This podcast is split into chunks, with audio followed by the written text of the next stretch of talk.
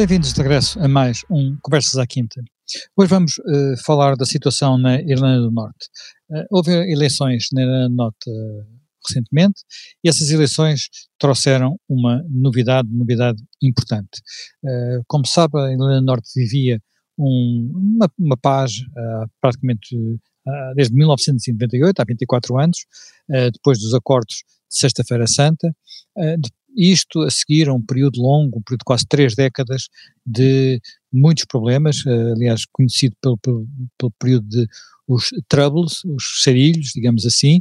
uh, um período que deixou cerca de 3.500 mortos uh, devido à, à, violência entre as várias, uh, os vários grupos da Irlanda do Norte. Ora, o que aconteceu nestas eleições foi que depois de, enfim, de todo este período sempre houve uma hegemonia clara do, do, dos partidos unionistas, isto é, os partidos que defendem eh, ligação ao Reino Unido, a integração na monarquia britânica, e eh, desta vez o partido que ficou em primeiro lugar, que elegeu mais representantes, mais deputados para a Assembleia da Irlanda do Norte, foi o Sinn Féin. Sinn Féin, que é um partido eh, republicano, um partido que defende a independência e a união destes seis condados com a República da Irlanda, portanto, uh, um partido uh, que durante muito tempo esteve ligado uh, ao IRA, era visto como o braço político do IRA, ou o IRA como o braço armado do Sinn Féin. Bem, isto criou uma situação nova e muitas expectativas. Para muita gente é o primeiro passo para, mais de um século depois da República da Irlanda se ter separado do, do, do, Reino Unido, enfim, na altura ainda uh, como Estado livre da Irlanda, uh, se caminhar para a unificação da Irlanda e para a sua separação realmente do, do Reino Unido. Uh, Já Gama, acha que isso é quase inevitável depois deste resultado eleitoral? Não, porque esta eleição é uma eleição cujo resultado não só acaba por deixar as coisas na mesma, como quase que acaba por piorar a condição em que cada um se encontrava. Todo este processo da Irlanda do Norte teve um desenvolvimento grande e foi um evento internacional de fantástico alcance em 98, quando se conseguiu o, o, os acordos de Sexta-feira Santa, que são eh, dois tipos de acordos, são um, um acordo bilateral entre o Reino Unido e a República da Irlanda, por um lado, e depois um acordo multilateral entre partidos da Irlanda do Norte, eh, apoiados pelo Reino Unido e pela República da Irlanda, eh, numa negociação que foi presidida por um senador eh, norte-americano. E eh, esse processo foi o que acabou por eh, pôr fim à, à violência e por iniciar ali uma nova estrutura de governação da Irlanda do Norte. Bom, tudo acaba por uh, ser alterado com o Brexit, porque enquanto o Acordo de Sexta-feira Santa decorre num quadro em que Reino Unido e Irlanda são membros da União Europeia, é, a introdução do fator Brexit, depois a introdução do fator negociação entre Reino Unido e União Europeia para a transição do Brexit e o chamado protocolo estabelecido entre a União Europeia e o Reino Unido em matéria de Brexit, mas para aplicação específica, o protocolo da Irlanda do Norte, tudo isso acaba por ser posto em causa, porque o próprio Reino Unido acaba também por, eh, digamos, não, não respeitar o acordo uh, Brexit quanto à componente Irlanda do Norte. E estas eleições decorrem uh, nesse contexto.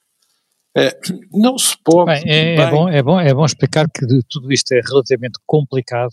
porque o que temos é uma, um, um país que está fora da União Europeia, o Reino Unido, que tem, um, digamos, um pedaço uma ilha sem fronteiras físicas com um país uh, que está dentro da União Europeia, que é a República da Irlanda. E, portanto, todo o problema é como é que circulam as mercadorias uh, entre um lado e o outro da Irlanda e depois se podiam ou não circular livremente para o resto do Reino Unido. Portanto, há que ver aqui um problema difícil de resolver, até é, porque pois, os acordos de Sexta-feira Santa, os acordos de Sexta-feira Santa implicavam que não haveria fronteiras na, na mas entre o, a República mas o, é... é... o, o Reino Unido também não é uma entidade que possa variar a sua posição face aos tratados internacionais que assina, porque o Reino Unido é subscritor, primeiro, dos acordos de Sexta-feira Santa. E, em segundo lugar, é subscritor do protocolo sobre a Irlanda do Norte que acordou com a União Europeia quando saiu da União Europeia. Portanto, há aqui uh, um quadro jurídico internacional que não pode ser também mudado ao sabor do humor dos titulares políticos do momento. Esta eleição, em abono da verdade, é, é uma eleição que eh, não é ganha pelo Sinn Féin. O Sinn Féin tem o mesmo número de deputados eleitos na Irlanda do Norte, na Assembleia da Irlanda do Norte. Quem desce é o eh, eh, Democratic Unionist Party. DUP. Que, que perde lugares e por isso deixa de ser o primeiro partido. Mas há outros partidos que sobem, como o partido da uh, Aliança, que é um partido que não é nem pela integração na Irlanda, República da Irlanda, nem pela permanência unionista no, no Reino Unido. É uma espécie de terceira linha que se tem vindo a afirmar. E, eh, portanto, eh, este é preciso termos em conta que este DUP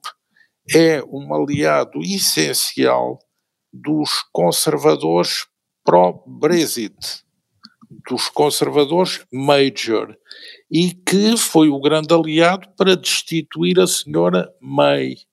conservadora anti-Brexit. Portanto, há aqui também uma imbricação entre uh, o Partido Conservador antes e depois da posição pró-europeia e o DUP, contrariamente ao que porventura seria a expectativa, depois dessa aliança não ganha, perde a favor do Sinn Féin e perde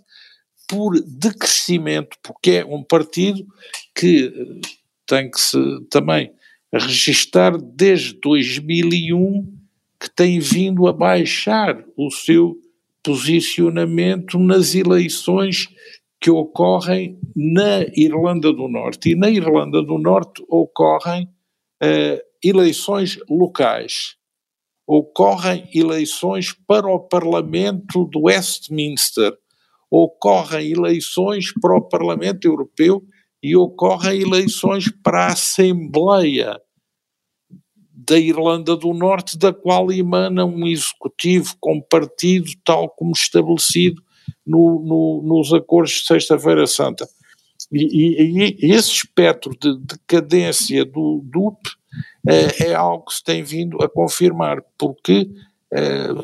digamos, há, há, há, três partidos unionistas na Irlanda do Norte. Há um que é o, o, o Ulster Unionist Party, que foi quem, quem assinou é, o, os acordos de Sexta-feira Santa, Há o duplo que depois é o que, que não concorda com os acordos de Sexta-feira Santa, embora depois tivesse figurado na estrutura do governo, e há um partido ainda mais uh, tradicionalista de unionistas. Portanto, esse campo é, é, um campo que, no fundo, digamos, é aquele que se manifesta contra o, o, o protocolo eh, da Irlanda do Norte que está nas negociações que foram acordadas com, com o Reino Unido a quando do, do Brexit. Depois há o outro campo político, onde figura o Sinn Féin, mas também figura o, o, antigo Social Democratic and Labour Party, que foi quem assinou os acordos de, de, de Sexta-feira Santa, mas que hoje tem menos expressão eleitoral, e há a emergência desse outro partido, o Alliance, que é um partido mais liberal e que tem vindo a, a ocupar agora a posição de terceiro partido na Irlanda do Norte e que subiu nestas eleições nove lugares, é quem mais subiu nestas eleições e que capta um espectro mais moderado dos protestantes da Irlanda do Norte, que aliás são compósitos, porque nos protestantes da Irlanda do Norte há uh, os presbiterianos, há os, digamos, anglicanos da Irlanda Norte e República da Irlanda unidos numa igreja autónoma dos anglicanos chamada Igreja da Irlanda,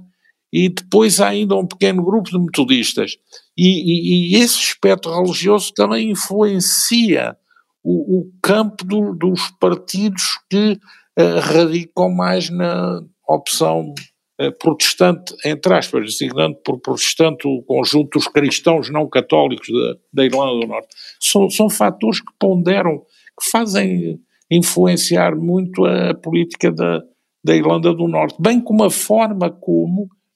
os próprios campos eh, políticos se situam em relação à, à, sua versão do que é a identidade da Irlanda do Norte, se é mais Irlanda do Norte, se é mais uh, Irlanda, Irlanda no Norte, uh,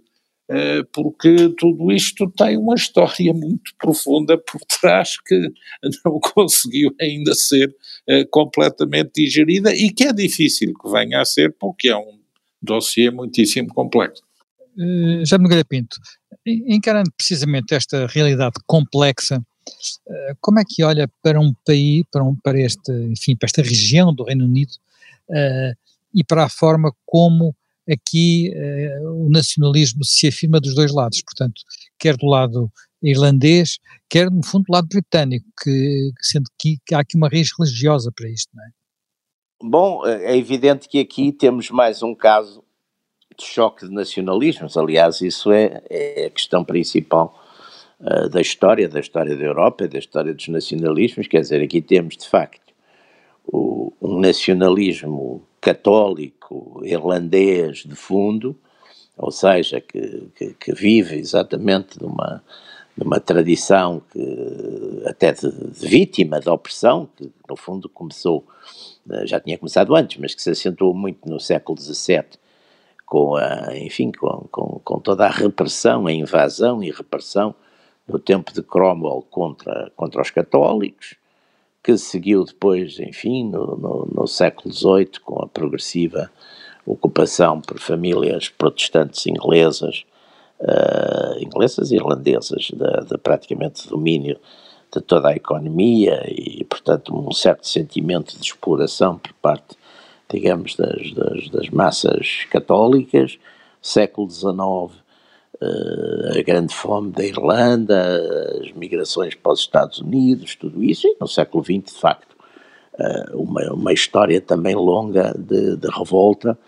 a começar exatamente, ou melhor, muito marcada pela chamada Revolta da Páscoa, não é? De, de, de 1916, em que os nacionalistas irlandeses, aproveitando, enfim, o facto dos ingleses estarem envolvidos na guerra na, na, na Flandres, tentaram, digamos, um golpe sorte que foi, foi severamente reprimido, não é? Com fuzilamentos de muitos dos responsáveis. E depois a Guerra da Independência, a Guerra Civil na Irlanda, ou seja, mais tarde, a partir dos anos 60, as chamadas Troubles, que já falamos aqui no princípio, e portanto é um nacionalismo, por um lado, é um nacionalismo que, se, que, que assenta muito na identidade católica, embora, por exemplo, muito uma parte, sei lá, uma parte dos, dos do, do, pessoal do, do IRA, dos guerrilheiros, dos ativistas do IRA fossem, fossem marxistas, portanto não eram, não eram provavelmente católicos, mas que mantiveram sempre essa linha, porque é a linha identitária. E depois, curiosamente, funcionando também, digamos, um nacionalismo ao contrário, melhor, o nacionalismo do Ulster, nacionalismo da Irlanda do Norte, que pretende exatamente manter-se ligado à coroa britânica, que vê o, os irlandeses, enfim, naquela linguagem bastante violenta do, do pastor Paisley, como, digamos, representando o, o odioso papismo, não é? E, e, e, e, portanto, há aqui de facto uma, enfim, uma, uma oposição histórica muito, muito brutal e muito violenta e muito marcada cada uma destas identidades. É evidente que, que o Sinn Féin, e talvez seja uma das razões, uh, enfim, do, do, do seu relativo sucesso, procurou, eu tenho procurado, de certo modo, virar-se mais, menos para essas questões da herança histórica e virar-se mais para as questões do momento político, as questões da, da inflação, da, da, vida das pessoas, etc. Mas é evidente que também, pelo próprio teor dos acordos de, de Sexta-feira Santa e do sistema que instituiu, e que é um sistema em que cada um dos grandes partidos eh, tem que fazer parte do governo, o primeiro-ministro é, é, de um partido, o outro será obrigatoriamente do outro, uh, não há dúvida que, como em muitos outros casos, há aqui de facto uma, uma grande dificuldade, mas talvez não houvesse na altura, quer dizer, na altura, em 1998, a ideia era acabar com a guerra e com, com, enfim, com a guerra civil, para todos os efeitos, isso, embora praticamente só se tivesse acontecido e confirmado uns anos mais tarde, penso que em 2005, não há dúvida que ninguém quer voltar, digamos, a esse, a esse período. Mas vai ser muito difícil porque vai haver aqui fortíssimos bloqueios, enfim, que são bloqueios que a própria legislação, digamos assim, a própria natureza das instituições, exatamente para as tornar vivíveis, eh, consagra, não é? Tudo isso foi um bocadinho acentuado pelas tensões do Brexit e pelas negociações complicadas para, entre a, claro, as claro, ao Brexit. Tivemos aí outro nacionalismo, que foi o nacionalismo inglês, digamos, respondendo uh, de forma, de certo modo, abrupta e popularmente abrupta uh, à Europa, não é? À, à, União Europeia, e portanto aqui não temos só, digamos, não temos só dois nacionalismos, temos talvez três, porque temos também o próprio nacionalismo inglês, que por sua vez também, ironia da sorte, também eh, acaba por também neste momento ter à perna um nacionalismo escocês, também de certo modo eh, com, com uma tradição, embora enfim, digamos, modernamente menos violenta, não é? Mas já foi, já foi no passado, já foi bastante bastante armada e violenta, não é? Portanto, uh, o nacionalismo inglês também uh, às voltas com um nacionalismo escocês, que também, enfim, segundo quer as votações, quer as estatísticas, quer as, as sondagens, também tem, tem muita força. Portanto, temos aqui no, no chamado Reino Unido, temos vários focos de desunião e de fragmentação enfim, com, com, que com que, com que vai ter que viver nos próximos anos e vai ter que negociar e vai ter que, que ver talvez a, a, capacidade, digamos, das élites políticas uh, de negociar e de, e de evitar que, que isto dê de facto rupturas violentas. O que se passou no Reino Unido parece ser, no fundo, o que se está a passar no Reino Unido com a, a digamos, a, a, explosão dos diferentes nacionalismos, eh, eles continuam unidos pela coroa, tem muito, terá muito a ver com aquilo que se passou, também se passou em outros países, quer dizer, a partir do momento que deixou de haver império, claro. uh, deixou de haver aquela cola Espanha. que em Espanha aconteceu o mesmo, a, a seguir à crise de 98. Aconteceu mesmo, a França, enfim, não tem tanto porque... O, há uma invenção, por exemplo, o nacionalismo basco é muito inventado depois da crise de 98. Sim, sim, sim, sim, o Sabino, o Sabino Aranha aparece nessa época, não é? Com, com as questões raciais, da identidade racial até, racial mesmo, racial uh, física, não é? Racista mesmo, sim, sim. Dos, dos bascos, que eram, digamos... Não, não tínhamos medo das palavras. Exatamente, Bem, exatamente. estamos na Irlanda do Norte e há um aspecto que muitas vezes é menos falado, mas que é também interessante. É como foi durante muitos anos, muito tempo, historicamente, a Irlanda, os, os, os, condados do Norte, os condados de Irlanda do Norte, eh, sobretudo Belfast, em torno de Belfast, eram os mais ricos da, da Irlanda. A Irlanda era historicamente pobre, enfim, um país de imigração, um país de grandes fomes, como foi, quando foi o caso da crise da batata, mas a Irlanda do Norte teve indústria mais cedo, teve tinha o Porto de Belfast, tinha ali uma, uma, uma riqueza que o resto da não tinha. Ora, isso modificou-se nas últimas décadas, alterou-se muito radicalmente, a Irlanda é um fenómeno, foi um fenómeno na, na, na União Europeia de, de, de, crescimento económico, de, de prosperidade e uh, ultrapassou em muitos indicadores a Irlanda do Norte. Portanto, a República da Irlanda está à frente, eh, por assim dizer. Eu gostaria de saber até que ponto, Jaime Gama, esta, isto que no fundo é aquilo que hoje em dia também preocupa muitos eleitores, que é a economia, uh, acaba por ser influente nestas eleições, porque não havendo o fator tão decisivo, tão pesado das identidades, a identidade que nós associamos aos protestantes e a identidade que associamos aos católicos, eu estou a dizer associamos porque não era, aquilo não era real,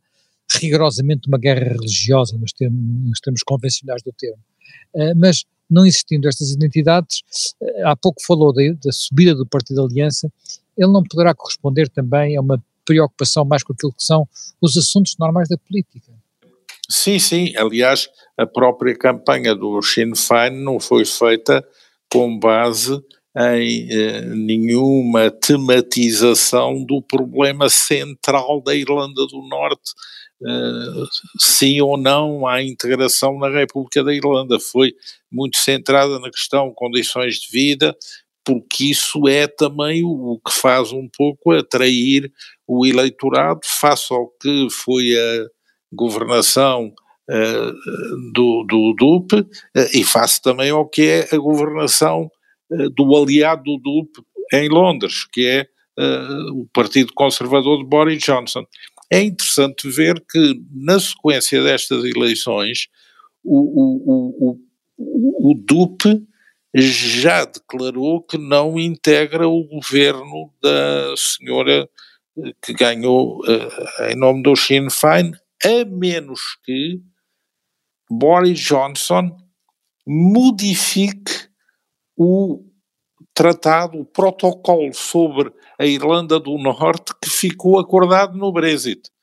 E o, o, governo de Londres, através do secretário para a Irlanda do Norte, já iniciou um processo de apresentar ao Parlamento Britânico, a Westminster,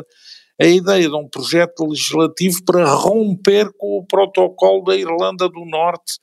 em matéria de Brexit e, e de negociação com a União Europeia. Portanto, o que já levou a reações internacionais da União Europeia e da República da Irlanda chamando a atenção para o caminho de instabilidade que tudo isso uh, vai colocar sobre a mesa. Mas a realidade é esta, e não Esse pode um haver aspecto, posse. um aspecto que o Jaime não, não, não, referiu há pouco. O DUP sempre foi de facto contra o acordo do Brexit. Nunca Sim, achou que fosse um bom contra acordo. o acordo de Sexta-feira Santa. Sim, é um facto. Mas, mas Embora tenha estado a uh, presidir ao é? governo quer com o acordo de Sexta-feira Santa, quer com o protocolo que foi subscrito para, para, para a Irlanda do Norte quando do Brexit. Portanto, é uma situação complexa porque, digamos, o quadro para constitucional, que é, se é que se pode falar, o estatutário da Irlanda do Norte é o de um governo compartilhado eh, em que há um primeiro-ministro e um primeiro-ministro B, um primeiro-ministro número 2 e, e, que praticamente têm que governar em conjunto e têm que assinar todos em conjunto, e o primeiro-ministro, a, a, líder do Sinn Féin, que ganhou as eleições, não pode tomar posse sem que o vice-primeiro-ministro, o primeiro-ministro 2, eh, também o faça. Portanto, até lá haverá um bloqueio das instituições que obviamente não será favorável para resolver nada, nem a contento dos unionistas, nem a contento do Sinn Féin, nem possivelmente a contento da República da Irlanda, nem do Reino Unido. Portanto, vai haver aqui a previsão de um bloqueio. E também é preciso que se diga que verdadeiramente a favor de uma integração na República da Irlanda só um terço da população da Irlanda do Norte é que está, porque há ali uma parte que são a favor da permanência no Reino Unido e há uma outra parte que balanceia porque também tem questões em relação a ser governada pelo Sinn Féin, por um lado, na Irlanda do Norte, e por outro lado também não tem uma visão bem clara sobre o que será a integração na República da Irlanda. Portanto, tem um assunto não resolvido. E nos acordos de sexta-feira Até porque Santa, o Sinn Féin na, na, República da Irlanda existe, subiu eleitoralmente. Mas é diferente. Mas, não é, mas é diferente e não é um partido de governo, não tem sido um partido de governo. Exato, e é diferente. E também é preciso reconhecer que essa integração na República da Irlanda pelo, pelo, pelo uh, acordo de sexta-feira santa só será viabilizada quando o governo britânico eh, constatar que há claramente uma maioria da população na Irlanda do Norte que o deseja e submeter isso a um referendo na Irlanda do Norte. Portanto, há aqui um processo que está muito longe de ser concretizado numa determinada direção. É preciso ter isso também em atenção. Portanto, nós estamos neste momento numa situação por virtude da situação interna inglesa, que também não é muito, digamos, eh, estável, por virtude da situação resultante desta eleição e do impasse político que ela leva, por virtude da não resolução definitiva da relação entre o Reino Unido e a União Europeia, tudo eh, conduz a uma perpetuação de instabilidade. Será que essa instabilidade é suscetível de fazer gerar novos surtos de violência ou não? Bom, tudo leva a crer que não, porque há também uma mudança na vida das pessoas e nas expectativas. Mas, eh, digamos, a, situação não é nada segura. E, e, e, os caminhos que são tomados são caminhos que não apontam para assegurar, pelo contrário, assentam em que cada parte quer consolidar junto do seu campo como todos estão a perder ou a não ganhar, eh, a tentação de radicalizar vai ser uma tentação grande. Já me Pinto, ehm, esta, esta radicalização é feita, obviamente esta tentação de radicalização é feita num país, numa, numa região pelo menos, onde uh, o, o radicalismo esteve quase sempre muito presente, até pela, pela digamos, pela separação religiosa. Sim, sim. Um, muitos, destes, muitos destes habitantes da, da Irlanda do Norte têm origem na Escócia e daí serem protestantes. Sim, sim, e na Escócia também há muitos católicos. Na Escócia também há muitos católicos, mas é, é, é um pouco isso. E é, esta, como é que digamos, eu há pouco disse, isto não foi uma guerra religiosa no sentido tradicional do termo, mas as identidades religiosas continuam a ser claro, muito, é, muito marcadas, não, não é? é, é. E, e, há aqueles, aqueles movimentos e, e, fazem provocações constantes uns aos outros, por exemplo, aquelas, aquelas manifestações do, dos orangistas, aquelas marchas para, eh, que passam, para, por bairros, para, passam por bairros católicos, tudo aquilo, é, tudo aquilo é sempre muito marcado. Celebrar as vitórias, exatamente, a vitória, aquela vitória, que é, portanto há aqui um lado... Guilherme, Guilherme de Orange. Um, exatamente, Guilherme de Orange, há, há aqui uma aqui nestas coisas, e aliás temos que ver, mesmo numa época como é, como é a nossa, sobretudo na Europa Ocidental, uma época de uma certa descristianização, mas o que se passa, o que, se, o, o, o, que fica sempre e que é talvez muito importante observar nestes movimentos é que a, a, a religião, digamos, no seu aspecto eh, transcendente, espiritualista, etc., pode de facto, por certas vezes, e até até porque aqui haveria talvez uma grande contradição, exatamente, na, eh, numa religião como o cristianismo, que é baseada exatamente no, no perdão, no amor do próximo, etc. Portanto, a interpretação das guerras religiosas é sempre complexa. E, curiosamente, mesmo numa certa descristianização de, de, que pode atingir, atingirá com certeza os católicos, mas também atinge digamos, os protestantes. Não há dúvida que depois o clubismo, digamos, a, a parte política que fica disso é, é fortíssima. A gente, aliás, vê, por exemplo, num outro fenómeno de, de radicalismo, uma série destes dirigentes, por exemplo, dos movimentos radicais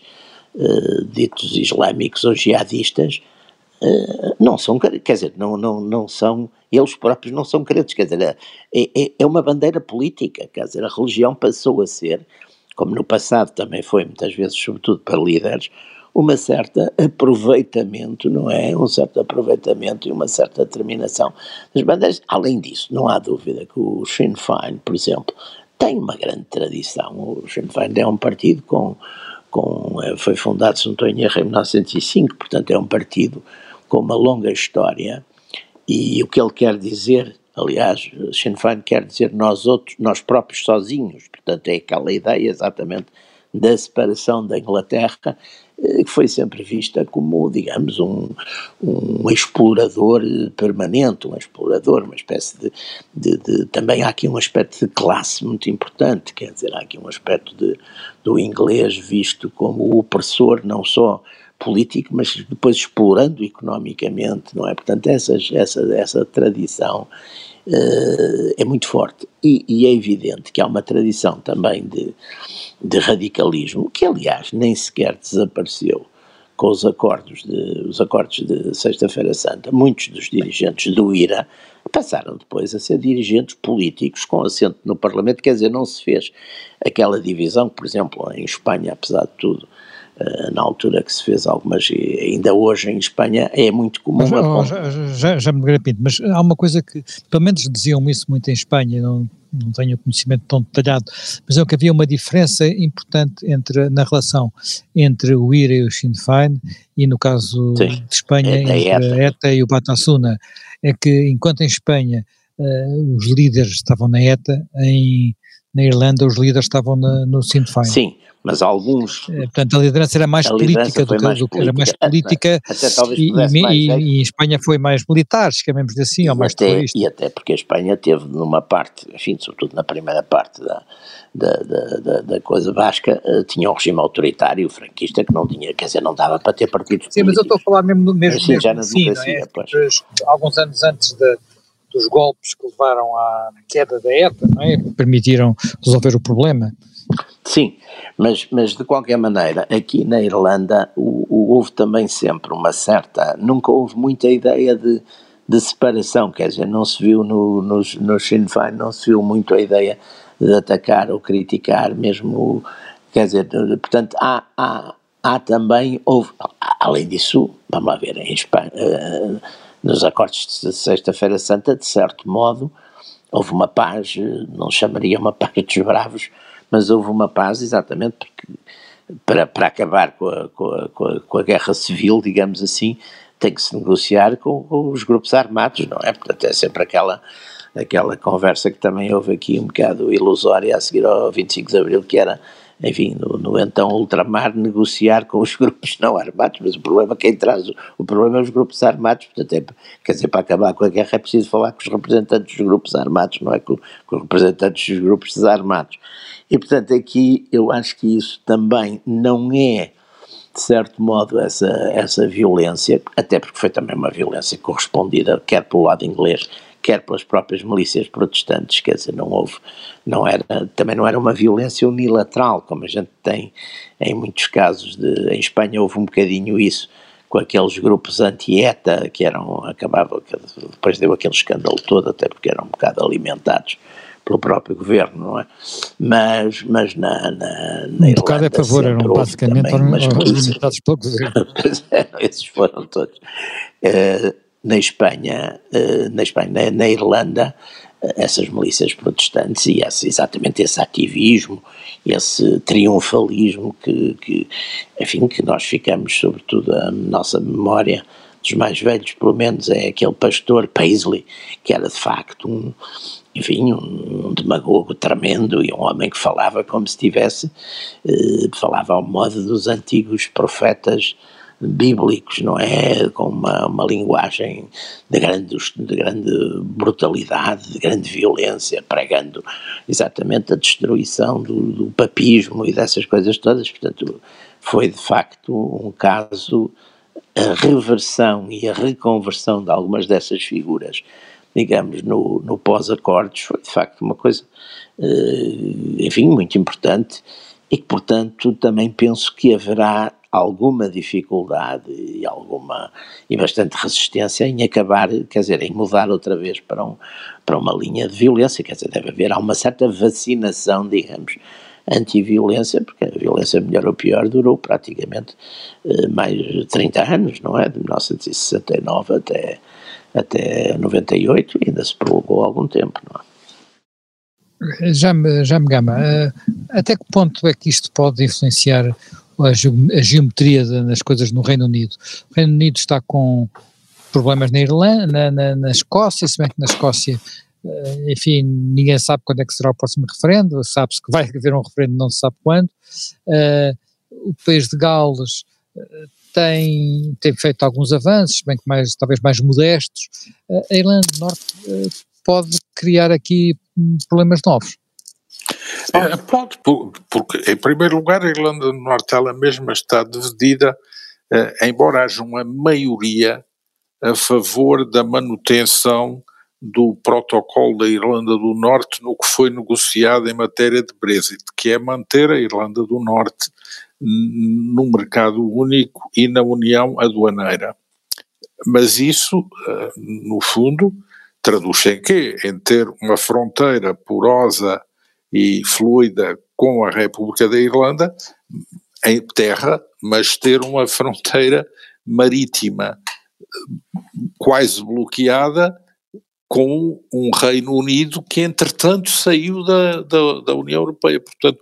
eh, há aqui um uh, extremar de campos, porque, obviamente, o grupo unionista, que são três partidos, uh, facas ao peito ao governo inglês, dizendo agora tem que clarificar aqui uh, o, o que é que é a nossa posição. E o governo inglês também está um pouco entalado na negociação que mantém com a União Europeia, porque apesar de tudo tem tentado evitar uma negociação abrupta, radical, porque isso tem implicações para a economia britânica que são bastante grandes e que à medida que o tempo passa mais se verifica que são bastante grandes.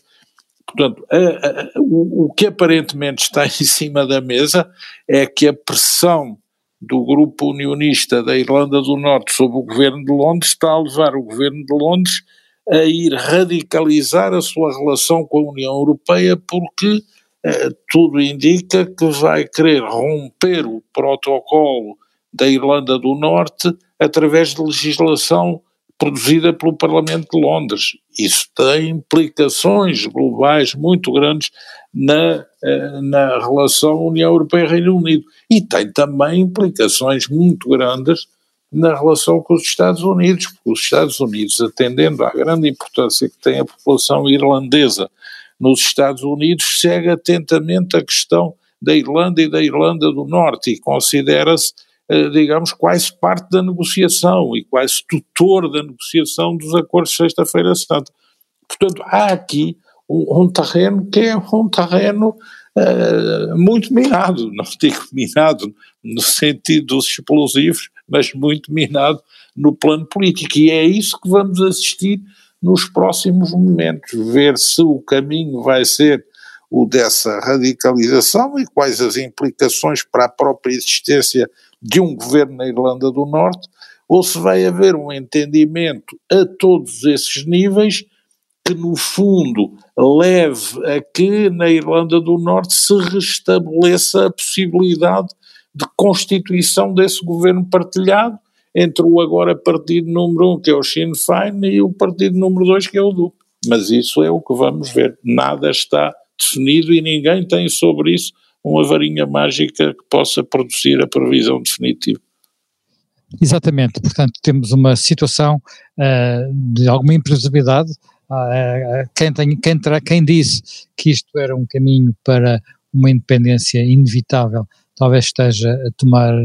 digamos, a vontade pela, pela realidade, mas uh, há um quadro político que sendo novo não é tão diferente como isso, devido muito ao quadro dos acordos de Sexta-feira Santa. Uh, vamos continuar atentos à Irlanda do Norte e nós aqui pelo Conversas à Quinta reencontramos dentro de, de uma semana.